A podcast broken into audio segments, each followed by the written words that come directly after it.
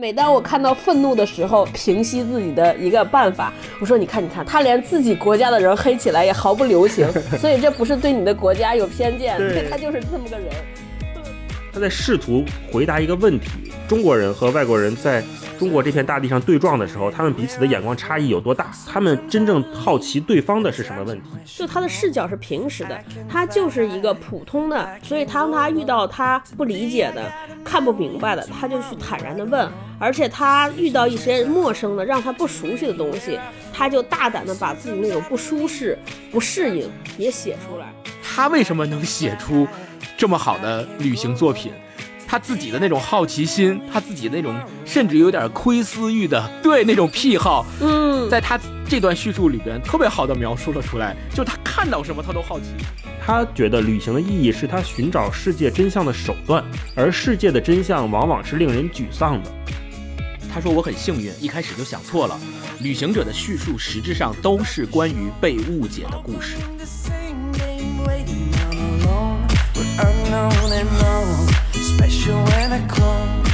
Hello，大家好，欢迎来到新一期的文化有限，我是大一，我是超哥，我是星光。哎，大家好，今天节目开始，先跟大家提一个问题啊，就是说，如果你去旅行的话，你是会抱着什么样的心态去？你是想去看美景、吃美食，是一次享受之旅呢，还是你觉得你有另外的一种观点，说我要在这次旅行里面给自己找罪受？那今天我觉得大部分。朋友应该都会选择前者，对吧？我去旅行嘛，就是去休假，就是去享受的。为什么还会给自己找罪受呢？带着这个问题，我们今天翻开了一本书，叫做《在中国大地上》，作者是保罗·索鲁。简单讲讲，它很特别啊。为什么特别呢？一个是它首先在咱们中国大陆出版这件事情就比较不容易。是的，众所周知呢，保罗·索鲁他是一个非常愿意。以负面情绪去评价任何地方的人，那请注意啊，这是任何地方，不是说他只是评价咱们中国大陆带着偏见，或者是怎么样，而是说他看哪儿都带着偏见啊，带着偏见看世界。本人，所以他写这本在中国大地上的时候，他也必不可少的夹杂了很多他自己对这个他所看到的地区的这种负面的评价，或者是他的一些抵触。不认可，所以也导致这本书长期以来在我们大陆都没有出版。那值得庆幸的是，现在终于出出来了。嗯啊，这个是后浪今年新出的这版，叫做《在中国大地上》这本书。是的，是的。那它的原名《搭铁公鸡穿越中国》，那这个英文名字呢，它在咱们这个简体版上面印出来了，但是它并没有直译。那为什么叫铁公鸡什么的？这个我们后面可以再说。啊，这就是这本书的大概的情况。嗯，那关于保罗·索鲁呢，我们可以再简单的聊一聊，请星光给我们介绍介绍。历史小课堂又来了，不要老提这个。我，嗯，我先补充一下大一老师说的。嗯，确实，保罗·索鲁作为一个世界上非常有名的旅行作家，他的一大特色就是毒舌。嗯，不只是对中国毒舌，是对他去过的所有地方毒舌。我记得，呃，梁文道老师在八分里面专门介绍过他的几本书，包括呃老巴塔哥尼亚快车啊，还有他那个写地中海的那本书。然后梁文道就在书里边专门提过，说这个人凡是他写完的地方，没有人再喜欢那个地方。所以，对，所以就是这句话能够非常明显的概括出保罗索鲁的特点。嗯，然后我我介绍一下他，嗯，简单介绍一下他吧。他是美国人。一九四一年的时候就出生了，是一个小说家和旅行文学作家。也就是说，他写作的范围不仅仅包括于让他非常知名的旅行文学，他也写过小说，只是他写的小说不像他的旅行文学那么有名啊。然后他在大学毕业以后，在几个国家做过一些工作，比如说在乌干达做过老师。啊，然后在新加坡也教过书。他在这些地方做过一一段时间老师之后的大，另外的大部分时间就是在全世界各地去旅行。然后在七十年代的时候，他就在伦敦住了十几年。现在呢，又搬回到美国去住了，但是也依旧是在旅行的过程当中。他的著作比较有名的有刚才提到的呃《老巴塔哥尼亚快车》，还有他去印度写的《火车大巴扎》，还有《旅行之道》。旅行之道，呃，刚才。补充一下，大一老师说，除了这本在中国大地上由后浪刚刚出过之外，呃，之前由理想国也出过一本书，就叫《旅行之道》，也是保罗·索鲁写的。对，然后还有包括美国深南之旅，还有到英国的理由，这些都是他写的关于旅行的书。然后要特别介绍一下的，特别有意思的一点，就是他和奈保尔之间的关系，这个能够特别明显的看出来。文人之间，尤其是优秀的文人之间，他们有一些特别有意思的个人习惯，有可能会影响他们的创作。就是他是在乌干达当老师的时候，跟奈保尔第一次。就是见面认识，然后他其实当时是作为奈保尔的学生跟他相识的，然后奈保尔也是一个特别喜欢旅行的人，所以奈保尔在旅行的时候，他保罗索鲁就跟着他一起去过了很多地方，然后也是在奈保尔的影响之下吧，我我推测啊，是在奈保尔的影响之下，他开始涉足到旅行文学。为什么这么说？不是随便说的，是因为大家如果读过奈保尔的书，尤其是特别有名的。印度三部曲，就会知道奈保尔的语言风格就是特别的尖酸辛辣，字里行间充满了批判和嘲讽，所以我觉得保罗·索鲁可能受到了他很大的影响。然后他们两个之间维持了很长时间的友谊，但是特别有意思的是，呃，过了没多久，他们两个之间就掰了。就俩人就闹掰了，为什么闹掰了呢？就是因为保罗·索鲁一开始的时候，他就是他成名了之后，他就对奈保尔的作品有些微词，但是这个并不是造成他们两个掰了的原因，是在一九九六年的时候，索鲁有一次去逛一家书店的时候，发现了他以前送给奈保尔和他第一任夫人的一本签名版的书，出现在了那本书店，被以二手书的形式卖了，然后。对，然后保罗·索鲁就生气了，就彻底破裂了。然后为此，保罗·索鲁还给他奈保尔写了一封信，质问他为什么要这么干，并且还在信里面说了一些有辱奈保尔形象的话。然后奈保尔的第一任妻子给他回了一封信，在信里面也指责了保罗·索鲁对奈保尔的那些微词。从此两个人就再也不往来了，然后就变成了仇人。就 对，然后你要文对文人掰了呢，还有一个特别有意思的点，就是文人掰了，互相之间他们会以写书的方式来互相揭露对方，是吗？对，索鲁在九八年的时候写了一本书，叫《维迪亚爵士的影子》，奈保尔就叫维迪亚，所以 他这本书就是专门写奈保尔的。然后在书里边公开了好多，公开了好多私人资料。然后特别有意思的是，奈保尔他自己授权了另外一个作者写了一本关于他自己的传记。叫世事如斯，然后也在这本传记里提出了他跟保罗·索鲁的一些不为外人所知的一些事情，所以就是火上浇油嘛，两个人之间就完全闹掰了，彼此整整仇视了十五年。当然，一个好的大团结局是在二零一一年的时候，他们两个算是握手言和了吧。然后这个也是挺浪漫的，就是在一个文学节的后台，他们两个遇到了，然后保罗·索鲁主动走向奈保尔说：“我想念你。”然后奈保那个奈保尔也跟他说，我也想念你。然后两个人就握手言和了。你看文人的文人的掰面和文人的友谊的重这个复合是这么有意思的一件事情。就我看完之后，我就觉得，怪不得这两个人在写书的时候都能写出那么毒舌的话。就。就能在生活中能够看出来，对，这个是我对他的一个介绍。对，是是，嗯嗯。好，那我们接下来聊聊这个读书的感受啊。因为最早我们以为是个旅行文学，但是翻开之后读两页就发现，哎，好像不太对劲。是的。那我们就看看超哥你在读这个书的整体感受怎么样？特别复杂，我的心情就是旅行文学嘛。我一开始以为会是有这个。会会有什么风光的美景的介绍啊，美食啊，我是这样看的。结果发现呢，风光也有一部分，但是很少。然后美食也没记载，它又有点像这个社会叫什么纪实文学，就有点像那个纪实报告。他去了一个地方参观，把这个地方的风土人情介绍了啊。然后还有，对对对对对，特别像非虚构。呃，然后我说的奇怪复杂的情景就是。就是那种情节，就是它里边就刚才不是我们一直讲说，他经常去一个地方就会带着偏见 diss 一个地方，就是我突然感觉到有一个外国人在 diss 我们的国家，对，就虽然有的时候就是你自己平时也在 diss，就有点像什么，就是说你自己在说自己的父母，然后有一天出去感觉别人说你爸妈不行，但你心里边特别啊，你特别也也。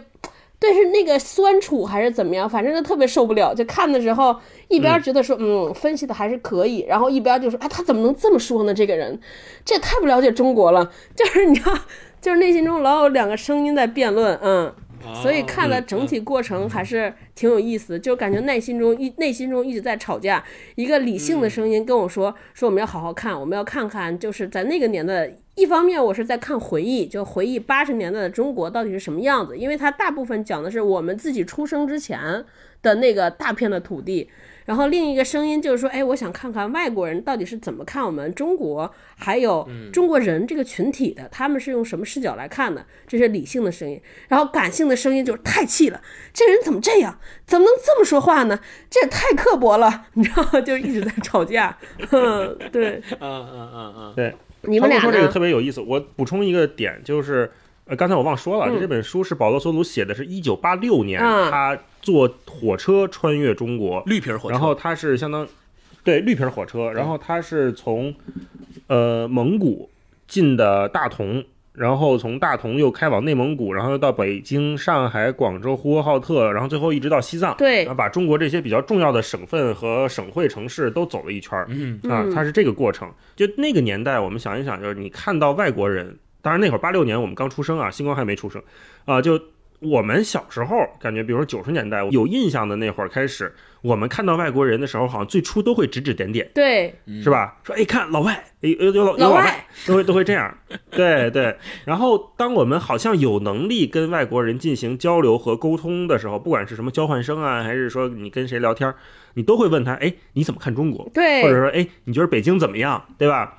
那其实我们现在如果回看到八十年代、八十年代中中后期，保罗·索鲁写的那个时代的时候，我们中国人也是那样的。对的，是的，就那会儿的成年人在跟他交流的时候，也是会说，哎哎，你觉得中国怎么样？嗯你你们怎么看我们？嗯，所以他在试图回答一个问题，就是说，中国人和外国人在中国这片大地上对撞的时候，他们彼此的眼光差异有多大？是的，啊，他们真正在好奇对方的是什么问题？外国人好奇中国的是什么问题？中国人好奇外国人怎么看我们？到底是想从他那里寻求到什么答案啊？我觉得这是一会儿我们可以重点聊一聊的事情。嗯然后星光，你聊聊你看这本书的感受。呃，我看这本书的感受，汇总一下一个词，就是奇妙。为什么奇妙？它有几个方面组成。第一个方面，首先我要表扬一下，就是因为你们俩看的可能是繁体也看了，我看的这本简体中文版，它的翻译做得非常好，就特别流畅。呃，在流畅的翻译里面，可以让你感觉到保罗·索鲁他所讲述的事情的信息量和呃，就信息量很大。但是在信息量很大的前提下，依然保持流畅的叙述，这个我认为翻译的是有翻译的功劳在里面的，这是第一点。第二点是，他让我看到了一个陌生又亲切的中国。嗯这种陌生来源于大一老师说的，八六年我还没出生，呃，但是我在后来长大以后，呃，回看那个时候的纪录片，或者是比如我们听崔健的歌的时候，我们脑子里所想象出来的八十年代中国的刚刚改革开放，夹杂于旧世界和新世界之间的那种状态的想象，这种感觉对我而言是非常陌生的，但我又非常亲切，因为我知道。嗯，看我们家爷爷奶奶、爸爸妈妈，很多时候那个年代他们拍的照片儿我又感觉到一种亲切，因为我知道，我就出生在那个年代，我的父母他们的黄金的岁月就是在那个年代，对吧？他们所经历了很多事情，呃，我爷爷奶奶经历文革，他们也是在这个年代过来的，所以我知道我的源头，我来源于那个年代。就可以这么说，所所以我又感觉到很亲切，尤其是他坐绿皮火车，这个特别还要提到一点是简体中文版的封面设计特别好看，就是一个绿皮火车的一个感觉。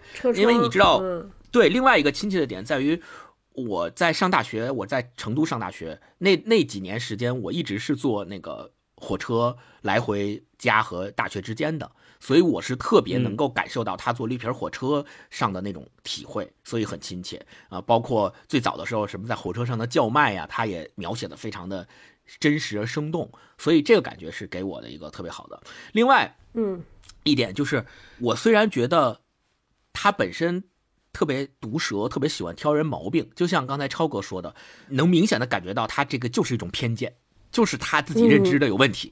就是你怎么能这么想中国人呢？你是从哪个呃小道消息上看到的这种说法？简直太不客观太，片面了。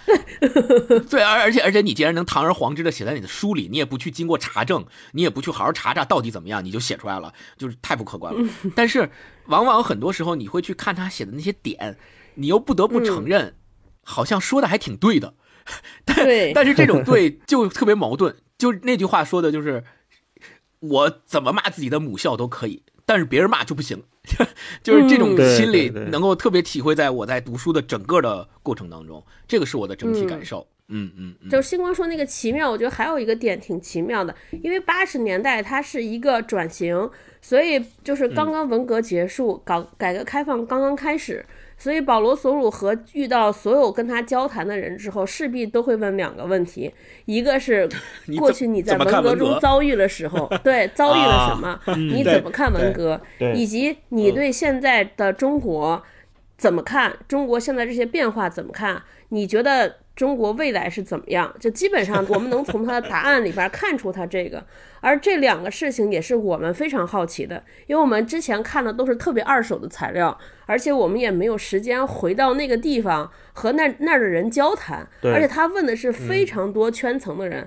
有上到就是高层到了那种能在中南海出入中南海的那种高级知识分子、高级领导，下到一个非常偏远山区的一个农民，他都会有这样式的交谈。所以看到这些回答和答案，你就觉得还挺奇妙。反正我是第一次看到这些，而且因为我们俩，我跟大老师两个人看的是未删节版繁体版，哦然后看的时候就更加来劲，你知道吗？就有点像是看禁片儿 或者禁书。一说，哎，对对，我觉得我的奇妙也在这儿。嗯超哥跟星光刚才都不约而同的提到了这个繁体版跟简体版的区别。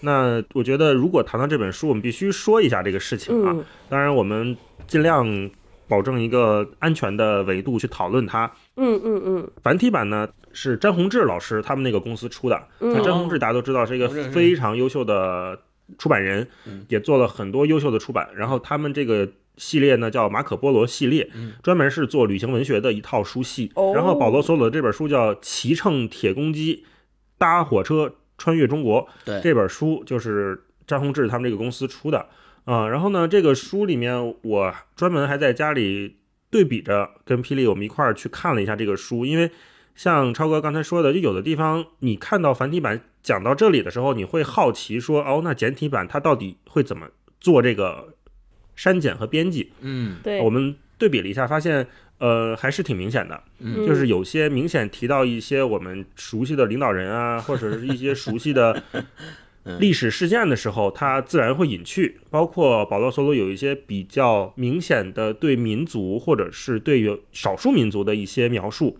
和介绍讲述的时候，他会去掉一些东西。那讲到这里，我觉得习惯阅读这类作品的朋友，大概也能知道各地的政策也不一样嘛，对吧？那它自然而然的要根据法律法规做一些编辑和删改。如果你感兴趣，你可以先看看这个简体版，我们就看看简体版。如果你非常非常感兴趣，那你就自己找辙去找找这个繁体版看一看。我们也不说怎么，找辙，我们就怎么找辙，肯定不能在节目里讲了啊。嗯，那我们接下来可以再具体聊一聊这个整个书的细节啊。我觉得首先呢，就是顺着刚才超哥讲的，就是他从八六年开始描述中国，然后我们熟悉的、我们产生回忆的东西，你在这书里面看到了哪些？有没有哪个细节特别打动你？我先个人分享一段啊，就是他首先他提到两个东西让我感觉印象特深刻，一个是痰盂儿，对。嗯他就在他的书里面说说中国人怎么那么爱吐痰，我就突然一下想起来，哦，是啊，好像我小时候经常能在大街小巷、犄角旮旯看到这些痰盂儿。然后，如保罗·索鲁所描述，痰盂儿里面是最干净的，痰盂儿外面是最脏的，就是他会特别细节的描写那个恶心的画面，就是一个人清完嗓子吐一口痰出来，然后那个痰挂在痰盂儿的壁上，慢慢的往下啊滑，那个那个过程啊。然后他还提到了一个，就是在中国所有的家庭里面，你都能看到一个刺绣的白色的小猫。对，嗯对，看到那儿的时候，我就会心一笑，我就突然又想起来，我奶奶家以前就是有一个大玻璃盘，大盘子里边压着一个刺绣的白色的小猫，可能在玩个毛球，然后那个猫一定是长毛的，好像是为了彰显就是我们的刺绣工艺多么的厉害，或者是我们的工艺品水平多高我家也有，啊，就类似这样的细节，你们在对你们在阅读的时候有没有碰到哪个让你觉得哦，突然就想起来某些事情？星光，我在读他的书的时候，我就感觉到，嗯、刚才大一老师说的那几点是比较明显的。另外就是，比如说他在那个说火车上，呃，乘客的行为的时候，他专门说到说，呃。就是大家都特别习惯于把各种吃的、喝的像垃圾一样堆到整节车厢里，然后相当他是这么写的，他说他们几乎用垃圾塞满了整节车厢，每个人都忙着弄脏自己的空间。然后，然后说几小时以后，我我对面坐的人就在面前的小桌上堆满了垃圾，什么骨头、鱼刺、花生壳，什么饼干包装袋，各种。然后这个就让我想起来，我之前坐火车的时候，确确实实就是这样的。就是如果你不赶紧在上火车的时候，把你的什么水杯呀，把你的吃的呀，先提前放在桌上，你就等着吧。俩小时之后，那桌上就没地儿放了，就全都是他们。他们的东西，或者是吃吃剩下的垃圾，然后列车员每隔四五个小时就要来收一趟，每隔四五个小时就要来收一趟，要不然就没法看了。这个车厢里，这个是给我印象特别深刻，我一下就回忆起了当时我坐火车时候的那个场景。然后，啊，对，另外一个就是他还描写他在那个呃旅行的过程当中见识到那个中国人吵架，嗯，这段他描写的特别好。他说，呃，他们很少拳脚相向。最常见的冲突形式就是吵，两个人脸对脸吵得不可开交，长时间大声叫骂，然后总是能吸引一群人看热闹。但是呢，因为事关脸面，所以势必要等到有第三个人来劝架的时候，他们才肯罢休。如果一直没有人来劝架，他们就会一直吵下去。就这个，我也是能经常在，呃，现在可能少了。呃，再往前倒个十年二十年，我们在小小的时候，经常会在大街上看到这种情景，也是非常引起我的回忆。对，就是他写的这些东西吧，要不然我刚才为什么说整体感受的时候，我就说既陌生又亲切呢？就是这种陌生的经验，已经其实存在于我们深层的记忆当中了。正是因为通过保罗·索鲁这本书，才跟着他一起把他又挖出来了，我们才意识到，原来十几年年前的经验，在我们的记忆中。我们只是想不起来了，包括刚才吐痰的那段时间，就是吐痰的那个事情，也是我理解吐痰这个事儿，好像我瞎说的，我不就是不确证，就是是在零三年非典之前，好像大家还有这个习惯。就是因为零三年非典的时候，大家意识到这件事情对卫生确实是一个非常大的破坏，于是大家开始不去吐痰，养成了渐渐渐渐养成了这个习惯。哦，这么近啊！我我我理解是这样的。嗯嗯。刚才星光提那个上火车把东西摊开这件事，让我突然想起来，就我小时候坐火车也是坐绿皮火车嘛，从北京回白银，就回兰州我老家，四十八个还是五十多个小时，就两天。半的时间要在那个绿皮火车上上车之前不都排大队嘛？排大队检票，检完票之后从那个检票口要跑着冲向那个火车。为什么要跑着呢？因为如果你不快点跑，先到那个位置上，你行李就没地儿放了。嗯，对对对，是是的，是的，是的。结果就导致我到现在还有这个心理阴影，就是我上火车之前我得赶紧快步走，我是不是赶紧把我那行李先放上去？但往往现在大家坐动车没那么多行李了。也不是像春运似的大包小包扛好几个背包带去去坐火车了，就基本都有地儿放。但我还是有这个心理阴影，就觉得自己还是得赶紧跑，不然怕没地儿放。这个事儿在呃父母那一辈儿给他们留下的心理阴影更强。我记着我头一次、头两次坐飞机的时候，他我妈就提醒过我很多次，就说一旦那个开始检票、开始登机了，你一定要。抢在队伍前头上，我说为什么呀？我我最后一个上飞机也得等我呀，他不可能说就走了，对吧？我妈说，因为如果你不提前上，你就没地儿放行李了，行李都被人家占了。然后就 给我留下了非常深刻的印象。超哥，我第一个回忆就是他写上海的时候有一个东西叫英语角，你你们有印象吗？哦，对对，有有有有有，就是他发现在上海的很多公园。因为可能恢复了高考，然后大家就是要把过去在文革期间丢失掉的时间补回来，然后在公园里边就出现了各种英语角，然后学英语。里边有一个细节我特别逗，因为他是个老外，所以呢，他就借着跟别人交流英语的这个这个机会，然后去和大家问一些就我刚才说的那些问题，对于怎么看啊，就其实是想做一次采访啊。但是在英语角里边，他其实发现了好多说各国语言的人。然后保罗·索鲁的语言能力应该还可以。有一次呢，他就和一个对方在说德语的人两个人聊起来了。然后这时候出来一个七十多岁的老大爷，就维持秩序说：“你你们在说什么语言？你不能说这个。你来这个地方就得学说英语。”就特别想起了自己小时候，就我们小时候有有一段时间也特别流行英语角。然后你去了那儿之后，因为好多人借着去英语角。说英语其实就是想去聊天儿，就就聊着聊着，你的英语能力又没有达到，你就势必会聊闲嗑，然后聊的开始说中文，然后就有人出来维持秩序，纠正你说你不能在这说中文。然后这个也是让我突然想起来了，哇，大家在那儿。而且让我有一个印象特别深刻的是，这里边好多在英语角里边说英语的都是些年龄特别高的老年人，就是他们都七十多岁啊，嗯，还在学习，还在说英语。我觉得这个有有点意思，特别逗。然后还有一个就是保罗·索鲁说，这个在乘坐火车上，他觉得吵啊，他说那个年代特别吵，一个是那个火车上的广播。一直在不停的放，而且用分贝特别大的声音。我们现在高铁上还是，就是在高铁上，对吧？大家刷抖音什么的，放公放、放外放，完全就是如入无人之境。我就觉得还挺挺逗的，就是从八十年代一直延续到现在。对，就是吵、挤，就挤。你们俩刚才说了嘛？还有一个细节，还有一个故事，就是。好像就中国人都干什么都特别着急，就有就是在搭绿皮火车的过程中，我记得有一章节好像是在兰州还是哪儿，就他试着搭了一次飞机，里边有一个场景也让人特别熟悉，说飞机好像要降落的时候，所有人都站起来开始拿行李架上的东西，对，还没停稳，对，然后那个空姐在那喊说你们坐下坐下，然后一通骂，然后大家坐下了，你这像不像就是我们现在，对，飞机还没停稳呢，对呀。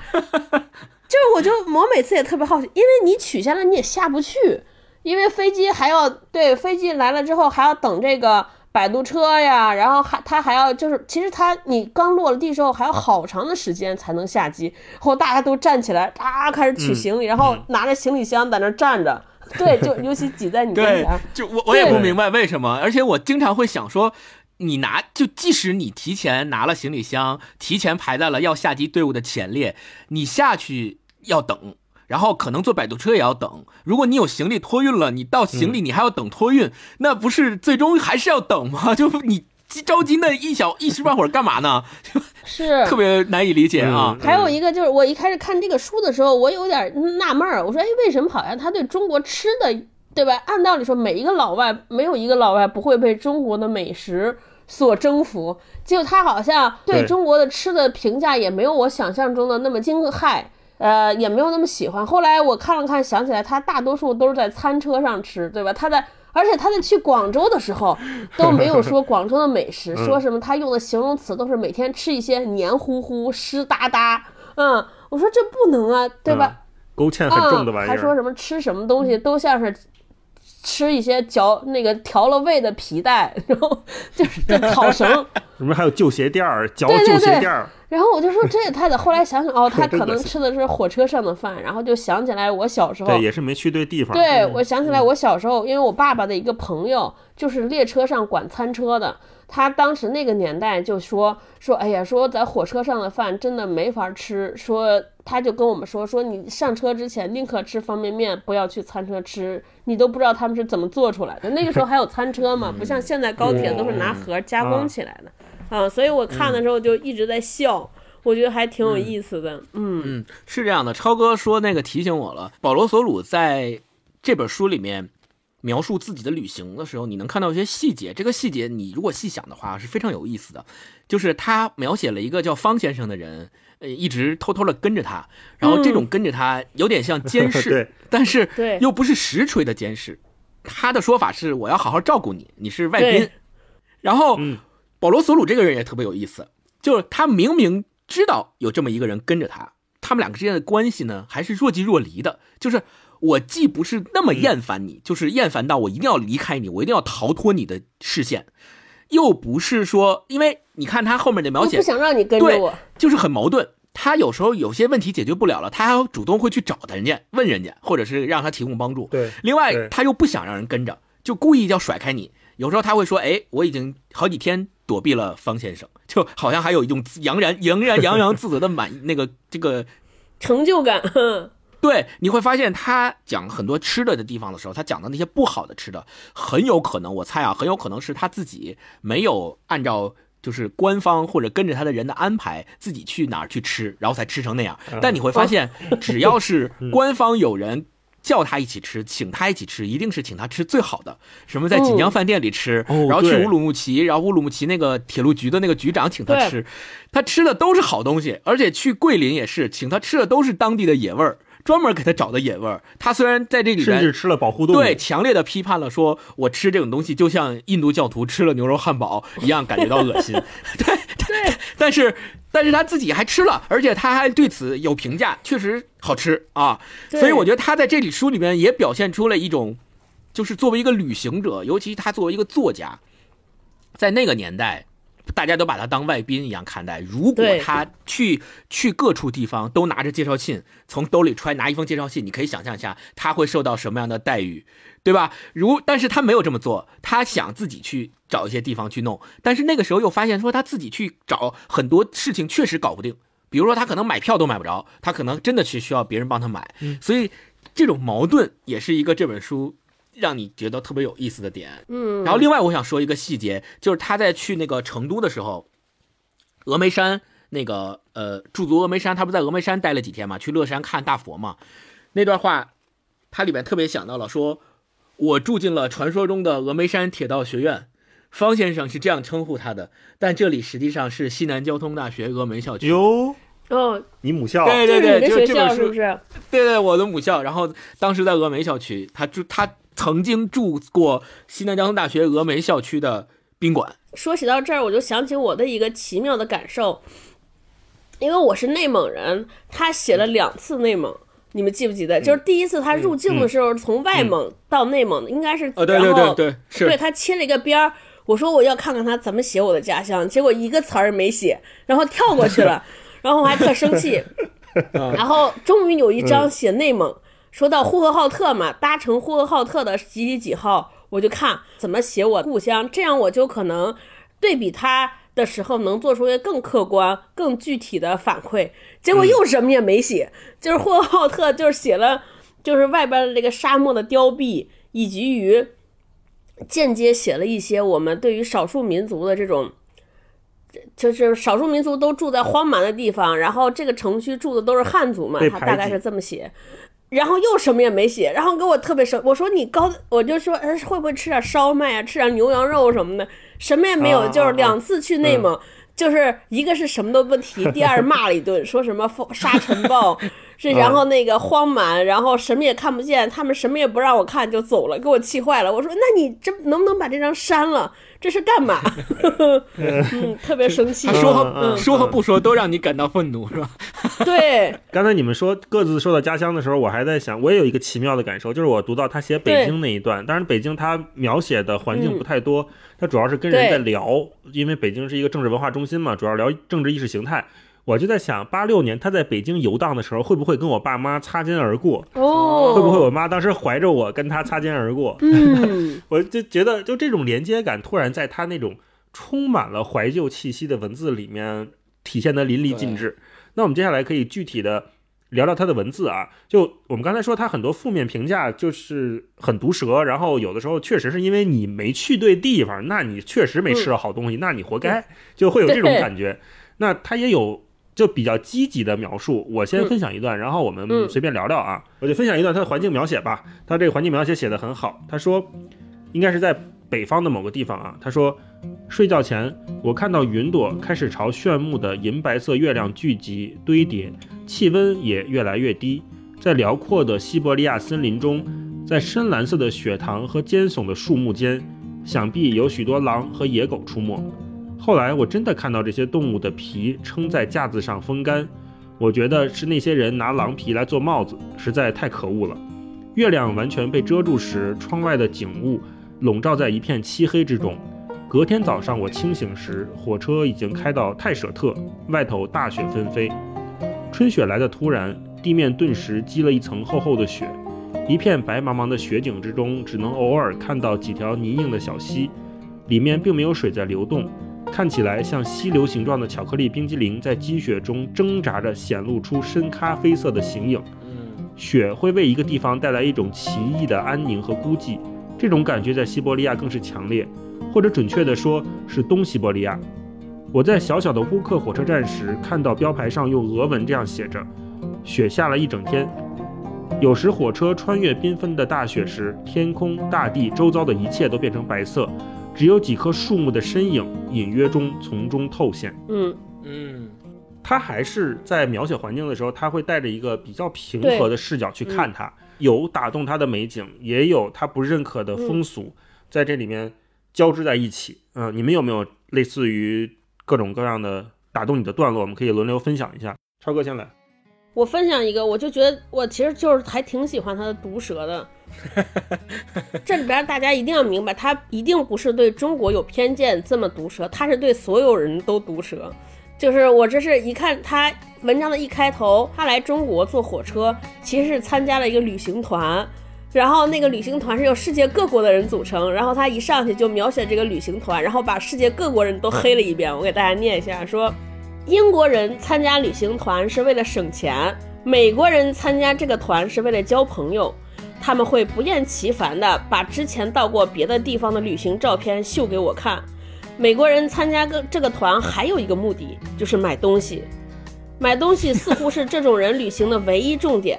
然后说，至少比到俄罗斯喝个烂醉好多了。然后还有澳洲人，妙的是，无论你在世界上哪个角落碰到澳洲人，他们看起来总是一副正要回国的模样。这这就是对。然后说另一件关于观光团我以前不知道的事的是，这些旅行毫无隐私可言，大伙儿几乎从一出发就开始交换名字和个人资讯。如果你忘了他们的名字，他们还会一直一直提醒你。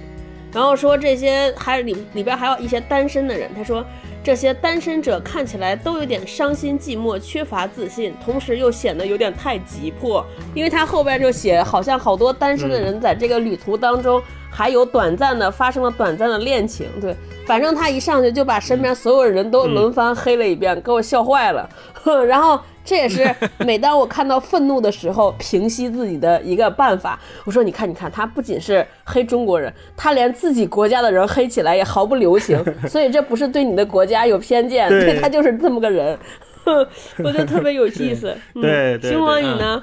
我是觉得保罗·索鲁的一个特点就是他除了毒舌，他的毒舌其实来源于他特别善于或者特别乐于去跟普通的人交流，然后从这种交流中，他能够非常直接的描写出那些人的反应，然后再嗯从这个反应里总结出他自己的真实感受，把它直接写出来。比如说。嗯嗯他写到一个描述中国人的年龄的段落，他说中国人在二十五岁之前看上去都挺年轻，但从那之后就开始变得憔悴。到了六十来岁，他们又会恢复淡定从容的样子，然后越来越高贵优雅。虽然年龄在增长，却看不出衰老的痕迹。我我读到这段之后，我就回想起，哦，我现在正处于越来越憔悴的阶段，然后就觉得他写的特别的对，呃，然后再回想起六六十岁以上的，你像我爸我妈已经退休了，天天在家就很高贵优雅呀，没事儿干就也不憔悴，就非常好嘛。就嗯。我就特别明显的能嗯感觉出他这种直接的判断，让你觉得特别正。然后我再说一点，他说中国人要是对什么新东西感兴趣，似乎从来都不会遮遮掩掩，他们会大大方方的看你。我要是翻开钱包，他们会往里面瞟；我要是打开旅行包的拉链，嗯会有一群人围过来看我有什么衣服。他们很少单独行动，经常挤在围观的人群中，而正因为如此，他们才敢放心大胆的看奇奇怪怪和可怜巴巴的人，最能引起他们的兴趣。就 我我觉得，二十多年过去了，依然没有变化，还中国人还是像他一样，像是喜欢凑热闹、喜欢起哄，依然像他描写的一样。对，是大一，那我分享一段，呃，为什么这个叫铁公鸡吧？刚才前面讲了一下，就是它的英文译名就是骑乘铁公鸡环游中国。铁公鸡呢，就是从北京到乌鲁木齐的那趟火车，它是通过一个中国人的介绍知道了哦，原来这趟火车也有个别名叫铁公鸡。他是怎么讲的呢？他是说，我告诉他，那个他就是一个中国人。我告诉他，我特别期待搭火车从北京到乌鲁木齐，那是中国最长的火车路线，以四天半的时间穿越山区和沙漠。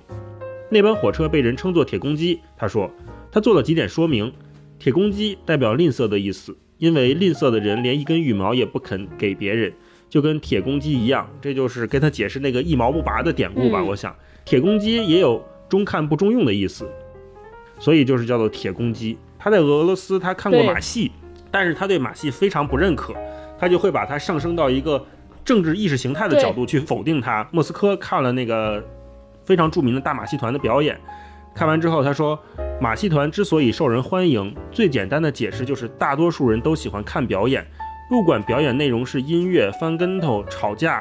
性爱、爱国主义或是廉价的惊悚，嗯，他们喜欢看白子侏儒骑大象，或零零兄弟马戏团最受好评的表演节目之一。二十五名黑人骑单车、打篮球，这个现象还有另外一个面向，就是把人类转化为动物的欲望是发展奴隶制度的主要动机。注意啊，他这里说的是俄罗斯啊。啊，犹太裔保加利亚学者卡内蒂在其著名的论述《群众与权力》中，标题为“转化”的那个章节里如此写道：就卡内蒂有一段名言，他说：“我们不能低估这种欲望的强度，正如它的相反欲望将动物转化为人类也同样强烈。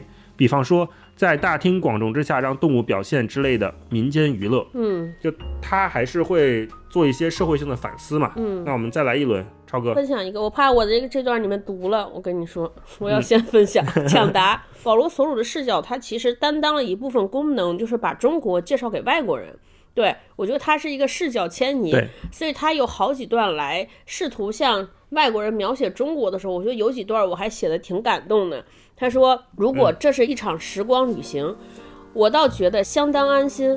我的旅馆房间里有痰盂、夜壶，座椅有椅套，靠背顶端有防汗套，亮漆书桌上覆盖着织花垫布，上面摆了水壶、站立式日历和一瓶塑料花。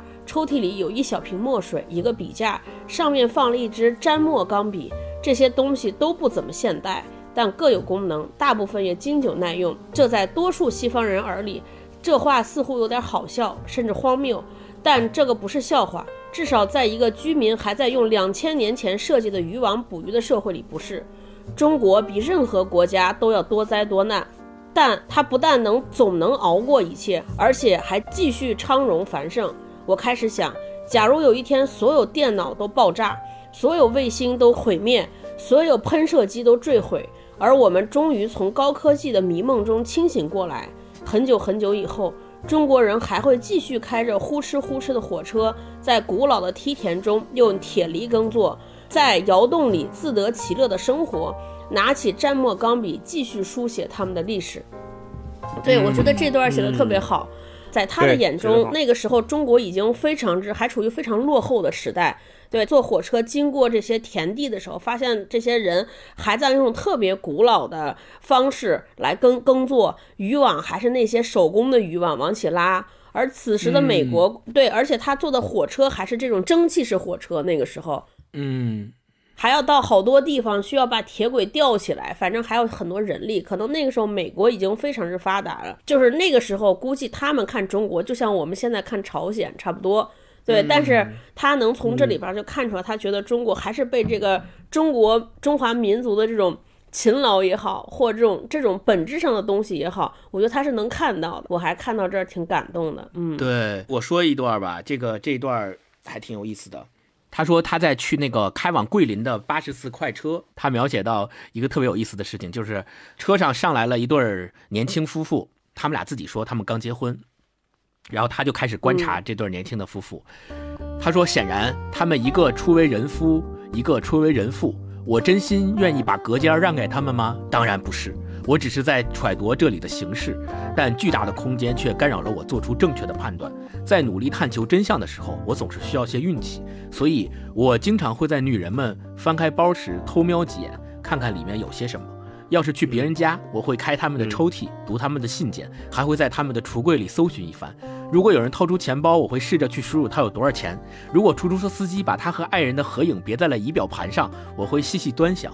如果看见有人在读什么书或杂志，我会记下名字。我还喜欢到处比价，我会抄下墙上的涂鸦和标语，我会找人翻译墙上的告示，尤其是那些讲述罪犯生平龌龊细节的布告。我会记住别人冰箱里放了什么，旅行者的行李箱里装了什么，我还记得他们衣服上的标签内容。然后（括弧）白象牌工具、三环牌男士内裤和标准牌缝纫机之类的东西，都深深地印在了我的脑海。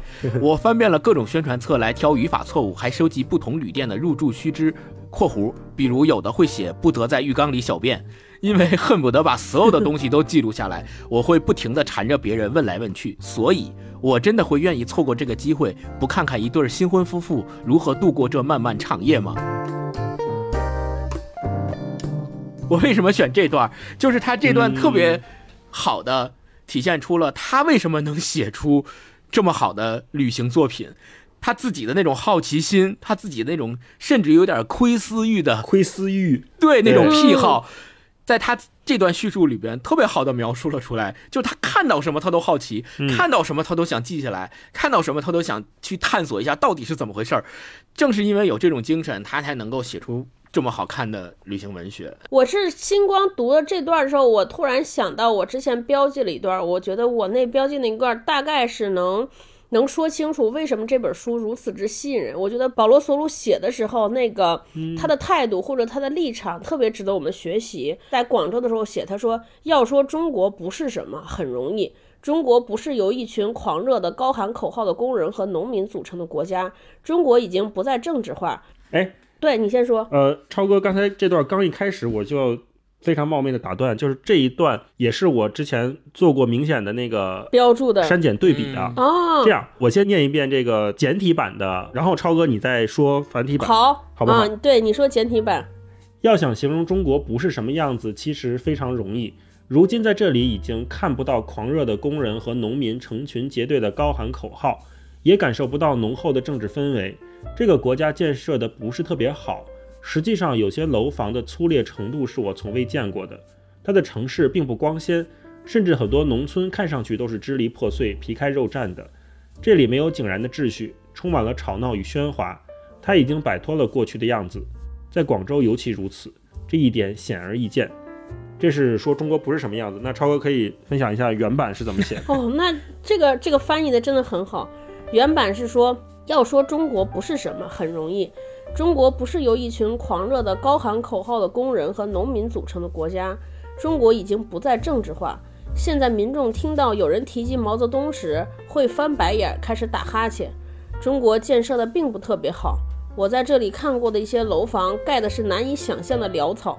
中国的城市并不漂亮，甚至连很多乡村地区看起来也都像被剖开、扒皮过。中国不太整洁，不太安静，不民主。中国不是曾经的那个中国，特别是在广东这里，这点再清楚也不过。嗯嗯，我还想念往往后边念后边那段，我觉得后对，嗯好。他说，但要说中国是什么，倒非常困难。或许在中国复杂难解的表象中，存在着一线希望，让我能看到它的本质。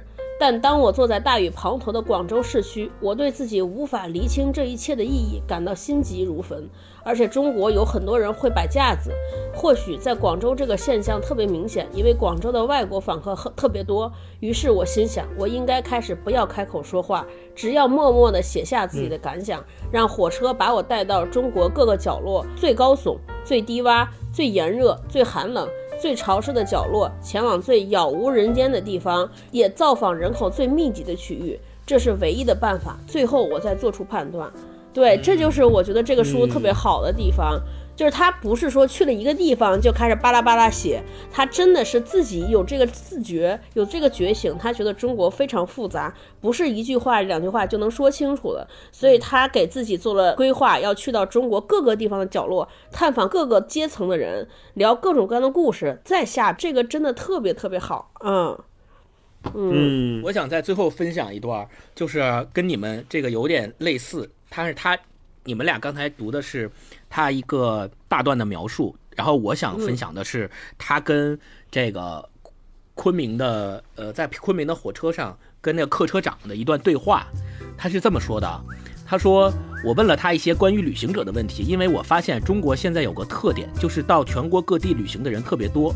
是的，他说，尤其是最近三四年，旅行的人很多，什么样的都有。他们会给你带来麻烦吗？这是保罗·索鲁问的。”你的意思是，呃，他们会喝很多酒吗？会不会大喊、争吵或者闹事？不会，他们很守秩序。我们没有这种问题。实际上，我们遇到的问题不是很多。我的工作很轻松。中国人总体而言都是守规矩的，这是我们的本性。那外国人呢？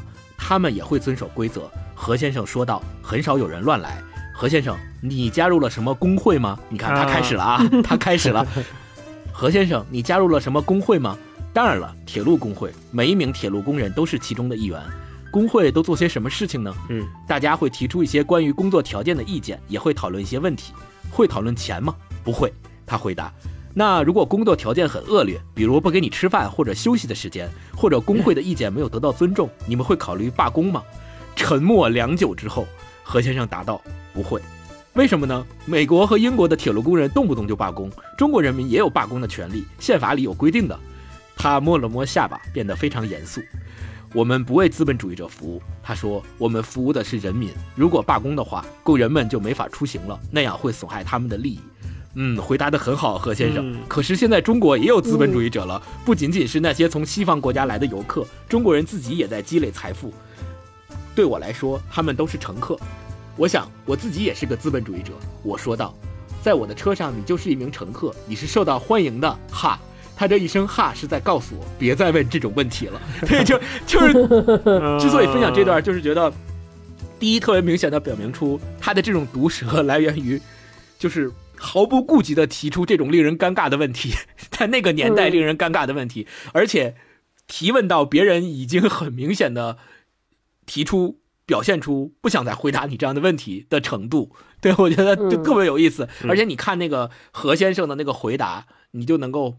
把自己重新置于很多年前的那个场景中，你会想说，如果有一个外国人这么问你，你会怎么回答？我觉得我的表现可能会跟何先生差不多，嗯，就很尴尬啊。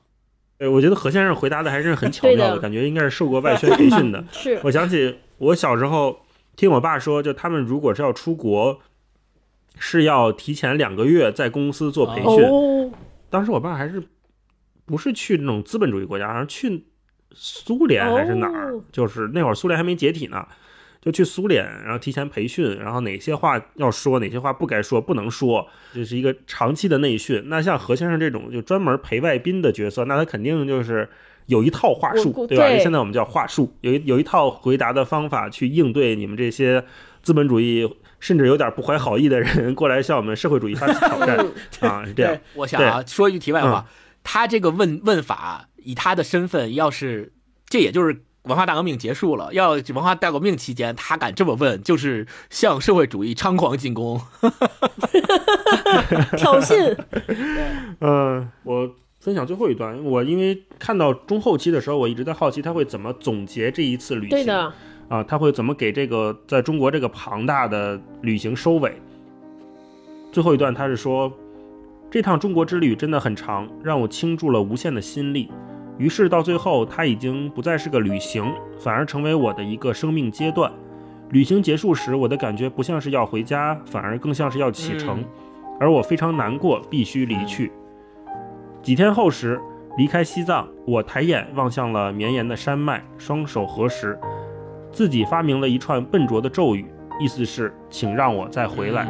全书结束。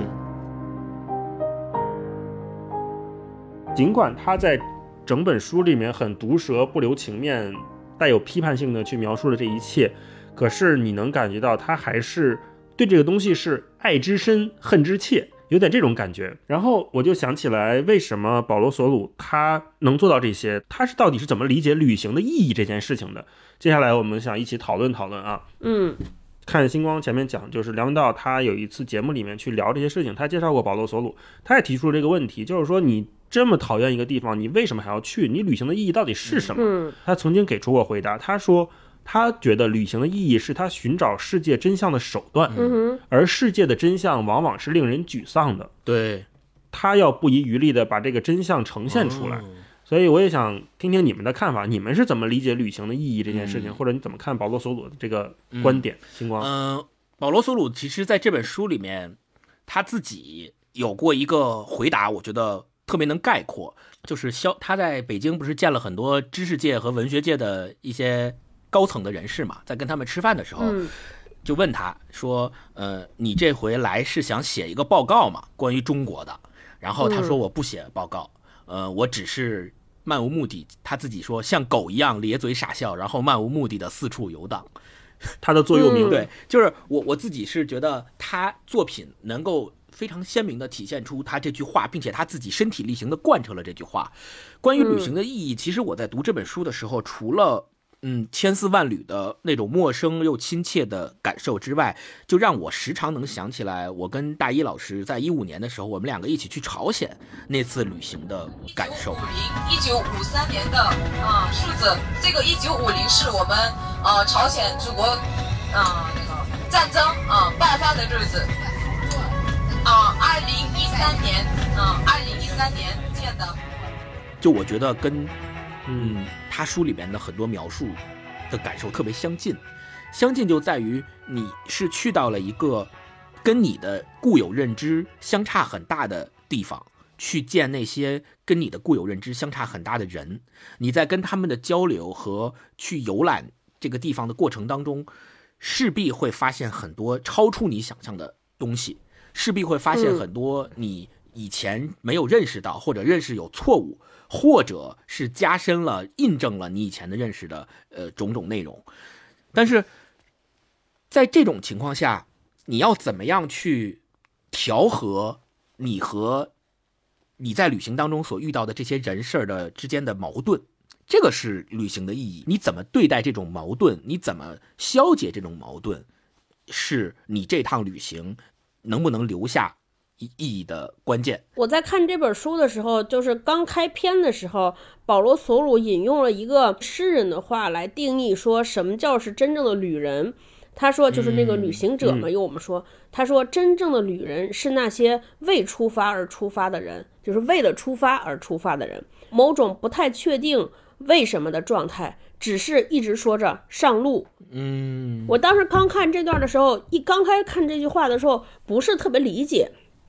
我说什么叫为了出发而出发？后来当整个看完这本书的时候，我大概理解了，就是保罗·索鲁的旅行和我们之之前认为的旅行，我觉得有个特别大的差别，就他呢是没有给自己定义一个身份，也没有什么目的，他只是把自己作为一个真实的人扔进一个陌生的环境里边去了解、去感受，然后去记录。我觉得就是，嗯，他不加以任何的这个，不给自己加上任何的所谓的 title 啊、身份这种限制呢，会有一个好处，就他的视角是平时的，他就是一个普通的美国人，所以当他遇到他不理解的、看不明白的，他就去坦然的问，而且他遇到一些陌生的、让他不熟悉的东西，他就大胆的把自己那种不舒适、不适应也写出来。那我们经常会作为一个旅客的视角呢，有的时候我觉得会有一些不真实，甚至有的时候会有傲慢。比如说你去到一个地方，你也特别不习惯，然后呢，你作为一个旅客，你就会替这个地方来解释和辩解，说：“哎呀，他们这个地方可能是这样的，所以呢，他会这样。”就看似你好像很理解，很站着为他们说话，但其实真实的是你并没有把自己扔进去，你并没有就是真实的感受，就你还跟他是隔着一层。对，所以你才开始解释，但是保罗·索鲁没有，我觉得他所有的感受就特别真实，真实反倒让我觉得他是对这个地方很热爱，就是你要真实的和这个地方发生摩擦，真实的发生的那种呃碰撞，我觉得这个是非常鲜活的。同意。我还想就是再分享一下他其实自己的总结，嗯，更加的生动的体现出所谓旅行的意义是什么。他说。事情没有那么简单，也从来不会那么简单，因此我有必要写本书来解释。他说我很幸运，一开始就想错了。旅行者的叙述实质上都是关于被误解的故事。嗯，对的。我设想从伦敦出发，通过八趟火车到达中国边境，并认为这是最简单的方式，但。结果表明，这是一趟离奇且充满意外的旅程。有时，这似乎才像是真正的旅行，途中满是光怪陆离的发现和乐事。但更多时候，我就像在伦敦脚下一滑，跌下了一段长长的楼梯。这楼梯没有尽头，仿佛是出自哪个超现实主义画家之手。我就这么落下去，砰砰砰，穿过转弯的平台，又继续往下落，砰砰砰，直到绕过半个地球。我觉得，恰恰是他描写的这种砰砰。砰砰的过程，他把它变成了一本一本的旅行文学。这些旅行文学让我们感受到了真正旅行的意义是什么。嗯，哇！刚才听你们俩说，启发了我。我觉得刚才星光说那个被误解的故事，对，特别对，特别好。然后听他描述那一段，有点像《爱丽丝漫游奇境》，是的好像跌进了兔子洞，你永远不知道下一个等待你的是什么。他也是在他阐释他那个半开玩笑的座右铭的时候，他说是他那个词我很喜欢，叫游荡在这个世界上，因为我们现在大部分的旅行目的性太强了，对我，们甚至在还远还没有出发之前，我就规定好了我自己要去这个店，要去那个店，要去这个吃，要去那个吃，然后要在这儿打卡。但是保罗·索鲁他给了我们一个新的视角，就是说，如果当你真的把你作为一个个体的人对的，抛入到一个陌生的环境里面，你去真正做到游荡这件事情，是很不容易的。嗯，而且在游荡的过程中，嗯，你不是一个把自己隔开与世界无关的状态，嗯而是说你展开自己内心的脆弱，展开你自己内心的不满、不适应，去跟这个世界摩擦、去磨合的时候，那种感觉，你能不能真诚的面对它，嗯是一个很，我觉得更需要勇气的事情。就我觉得保罗·索鲁他就是一个很。真诚、真实的人，然后游荡在这个大地上，游荡在这个世界上，给了我们一个到现在来看，我们比较少见的视角吧。就如果我们现在在看我们常规意义上那些旅行文学、那些旅行书、旅行指南，都会告诉你这儿多好，这儿多好，然后你到这儿能享受到这个，能享受到那个，恰恰少了真实的人我们摩擦时候产生的火花。嗯，嗯，我觉得保罗·索鲁他就是给了我们一个比较珍贵的视角。如果大家有兴趣的话，我觉得都可以去翻一翻《在中国大地上》这本书。嗯整本书我看这个简体中文版大概将近五十万字，也不少啊。如果你感兴趣，也不用全都读，你可以挑你感兴趣的城市，就比如说超哥可能看内蒙，对对吧？我跟星光可能重点会看一下成都，或者是我看一下北京。对你真的可以从某一个章节读起，因为它不是小说，它也没有那么强的连贯性对。啊。你可以哎先挑挑那个你喜欢的城市，对，尤其是在新冠疫情有可能又要卷土重来的当下，你可以跟着嗯。保罗·索鲁的笔一起游一下你熟悉又陌生的这个中国，我觉得是特别有意义的一件事情。嗯。因为我看他这本书，嗯，我觉得很多地方我都没去过，更遑论嗯坐绿皮儿火车去。现在你就是想坐绿皮儿火车，你都没这个机会了，到哪都是高铁，嗯到哪都那么快，到哪都没有让你能够沉下心来去体会保罗·索鲁所体会到的那些事情、那些人，就已经一去不复返了。这种时光，所以我希望大家，呃，也借着这个，呃，有可能啊，我我我不希望这样，但是。如果在春节你哪儿都去不了，你在家的时候能够读一读他的这本书，跟着他一起去游一下这种陌生又熟悉的中国。对，嗯，那我们最后吧，推荐环节例行推荐，二位有什么想推荐的作品？我想推荐一个系列的纪录片，好像是 Discover 拍的，叫那个《列国图志》，在它里边有一张是中国，那个英文名叫 China Revealed，讲了三个故事，我觉得就是和保罗·索鲁有点像，就是像当下的，就他拍了三个故事，一个是呃来。中国从从农村来大上海去擦的那个摩天大楼玻璃外边那个清洁工的一个故事，还讲了一个在上海生活的呃小白领，然后急切的想去整容、想去变漂亮的故事。对，还有一个是什么故事我忘了。对，然后最后他收在了中国人春运过年回家。我觉得这个那个也是一个非常典型的外国人看变化中的中国人的这个视角的一个电影。大家也能看出来，我觉得从这个电影里边，你就能明显的感觉到保罗·索鲁的珍贵。就我跟大老师都说，说你要变成一个真实的人来看中国。我觉得这个电影就是那个我说这个纪录片呢，他就是一个不真实的人，你就明显知道他带了好多预设，他觉得我是个纪录片，我一定要发现一些你们没见过的东西，一定要发现一些超出你们预期的东西。他带着这种预设来拍这个片子，和保罗·索鲁是。就不一样，我就是一个真实的人，我来看一看什么地方感动到我，什么地方是就他没有任何预设，他就来，然后他把看见的写下去，这就是我跟大老师说的特别两个偏差。就大家看完这个片子，可能能对我们这俩刚才说的那种差别有更更大的、更深的感悟啊。所以你推荐了一个反例，对？对，但确实也拍中国拍的很美嗯啊，很美很美，就特别好看。我觉得这就是嗯嗯，大家可以感受一下。嗯，星光呢？我推荐一个书吧，呃，也是理想国呃才刚刚推出的，现在还在预售阶段，就是星野道夫写的呃三册的套装，呃分别每册叫《旅行之墓》《魔法的语言》《森林冰河与鲸》鲸鱼的鲸。这套这三本书为什么推荐呢？是因为我特别喜欢星野道夫，他是一个极地摄影家和极地旅行家。我记得一七年的时候，我去俄罗斯的勘察加半岛旅行的时候，我特意带了一本星野道夫的书。为什么？是因为星野道夫就是在因为。他是极地旅行家，就他就特别喜欢去阿拉斯加呀、北极圈啊、堪察加半岛啊这些地方去拍。他的去世就是因为他在跟日本的呃电视台合作，去堪察加半岛拍摄的时候，呃被熊袭击了，然后去世的。所以他是在牺牲在堪察加半岛上的。我那个二零一七年去的时候，专门带了一本他的书，呃，在路上读。对，嗯，然后我也推荐这个理想国出的他的这三套三本一套的新书。嗯，大老师嘞？嗯，呃，我推荐保罗·索鲁吧。保罗·索鲁除了今天我们讲在中国大地上后浪出的这本以外，原来的老巴塔哥尼亚快车那那两本书上下册也推荐给大家。就是你能看到保罗·索鲁他是一个对火车非常有执念的人，因为火车真正满足了他所谓的为了出发而出发的。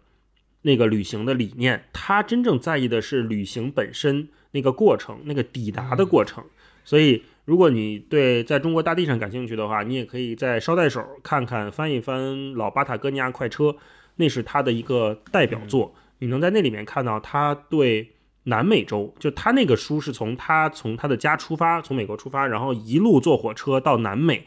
最难的地方，最南端就是巴塔哥尼亚，嗯啊，他就中间换了无数趟火车去抵达这个目的地，然后中间又经历什么战乱，然后停车，就他那趟旅行比在中国还惨 经历了很多事情啊。然后另外呢，我也想推荐一下，就看在中国大地上的时候，我频繁的想起一本书，就是何伟的甲骨文，嗯，但是非常可惜的是，这本书好像在大陆是没出版，还是出版了一个就是删减比较严重的版本。如果大家有能力的话，我建议看一下甲骨文的原版，就它那里面也是各种何伟去跟在北京的维族人去谈他们当时的生活状态，然后比如说他去跟各种人去聊天儿，去讨论他们怎么看当下的中国，是一个呃有点像保罗·索鲁的这个方式，但是它并不是一个旅行文学。就何伟他是一个我们更多认为他是一个非虚构作家嘛，对。英文名叫彼得·海斯勒，如果你去搜的话，可以搜英文。甲骨文那本书大概是两千年左右写的，我记不清了，大概是那个时间段。所以你可以看到，如果这两本书在一起对比着来看的话，你会发现一个非常奇妙的感觉，就是你能看到八十年代中后期的时候，刚经历过文革的时候的中国人，他们是怎么看待这个世界、看待脚下的这片土地的。嗯，然后当再过十年、二十年之后，何伟再去以近乎同样的问题去采访这些人的时候，嗯。那些人，他们又会给出怎么样的答案？如果是你在过年期间，你正好又回到了家乡，回到了一个二十年前、十几年前你生活过的地方，这几个时空交织重叠的时候，你再用这样的内容、这样的被误解的故事来填满你自己无聊的假期生活，我觉得会是一个非常奇妙的体验啊！所以就这种巨变，对那种变动感、那种动荡，或者是每个人他们的立场。遭遇的事情会在你的头脑中形成一个很奇妙的循环，我就推荐这个，也欢迎大家多跟我们留言交流交流。就比如说刚才我们聊到很多以前的小故事，坐绿皮火车呀，旅行小时候的事情。如果你也想到了一些有意思的事情的话，也欢迎你在留言区给我们留言说一说。嗯啊，我们也分享分享这些小故事。我插一句，大一老师刚刚介绍何伟那本书，让我想起来曾经有人是这么评价保罗·索鲁的。他说：“如果我们早点把保罗·索鲁的翻译介绍到中国来，轮不到何伟第一个以描写今天的中国出名。啊” 哎呀，对对对对，有道理，有道理。对，真的是。所以呃，我们也希望大家能够通过春节。呃，在家如果没有出去旅行的话，能够通过在纸上旅行的这种方式，跟保罗·索鲁啊，或者跟何伟啊这些优秀的旅行作家们一起，能够去重新认识一下自己的家乡，重新认识一下我们的国家啊，然后感受这种巨变。嗯，对对，好，好，那就这样。好，那我们今天就聊到这里啊。那说到这儿，我们再跟大家做一个小小的剧透啊，就是这本书聊完之后，我们三个人的这个节目可能接下来。会有一个小改动，就是我们会邀请我们比较熟悉的几个台的朋友，接下来我们可能为期一个月进行一个串台的联欢活动、啊，春节大联欢。然后呢，我们也已经跟这几个有台的好朋友们，我们已经打打好招呼了，然后正在各自疯狂做作业。就是我们还是希望咱们还是根据某个作品来聊，可能是一本书，可能是电影，可能是电视剧。啊，接下来的这一个月的四到五期节目，可能大家都会听到的是串台的节目。嗯这些播客都是我们三个人非常非常喜欢，平时基本一期不落去听的。嗯，到时候会跟大家见面，春节吧，热闹热闹。串串门儿，也该到了一年到头大家串串门的时候了。串门走亲访友走亲访友，串串门，拜个早年。对吧，对我刚才大一老师说这个，让我想起来，我我觉得大家刚听你前半段的时候，觉得哇，我们终于不用那个每周读书读不完了。结果你后面说我们串台的主题还是读书，大家我一下就失望了。没有，我们串台的主题还有看电视呢，没事大家相信我们。嗯嗯，毕竟我们三个也读不动了。读不动了。好，好，那我就请希望大家期待我们接下来的这个策划的串台的活动，好吧？嗯，好，那就这样，嗯拜拜。那就这样。嗯。今天就这样，好拜拜拜拜拜忘掉种过的花，重新的出发，放弃理想吧。别再看尘封的喜帖，你正在要搬家。捉得起人应该接受，都有日倒下。其實沒有一種安穩快樂，永遠也不差。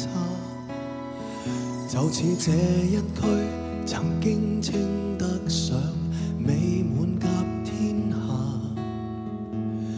但霎眼全街的單位快要住滿烏鴉。好景不会每日常在，天梯不可只往上爬。爱的人没有一生一世吗？大概不需要害怕。初的喜帖金箔印着那位他，裱起婚紗照那道牆及一切美麗舊年华，明日同步拆下。小餐台、沙發、雪櫃及兩份紅茶，温馨的光景不過借出到期拿回嗎？等不到下一代是嗎？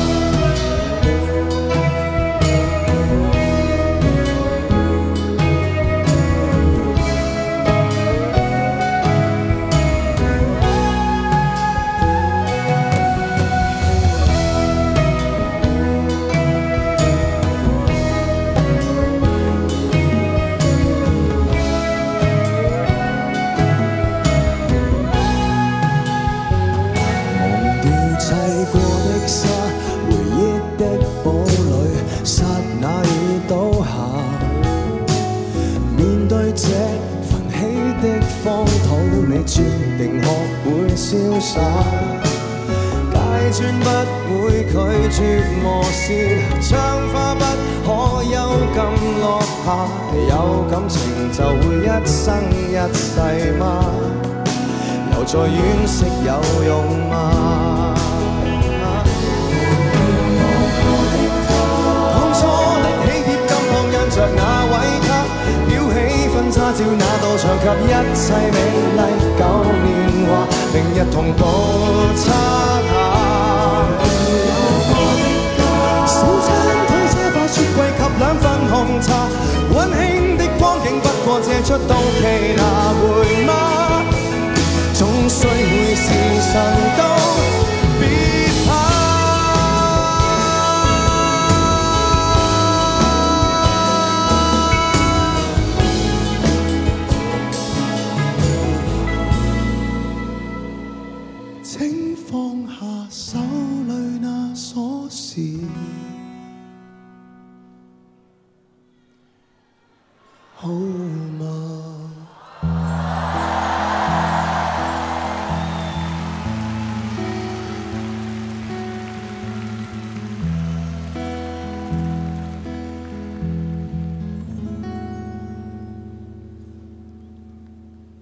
you, Ellen.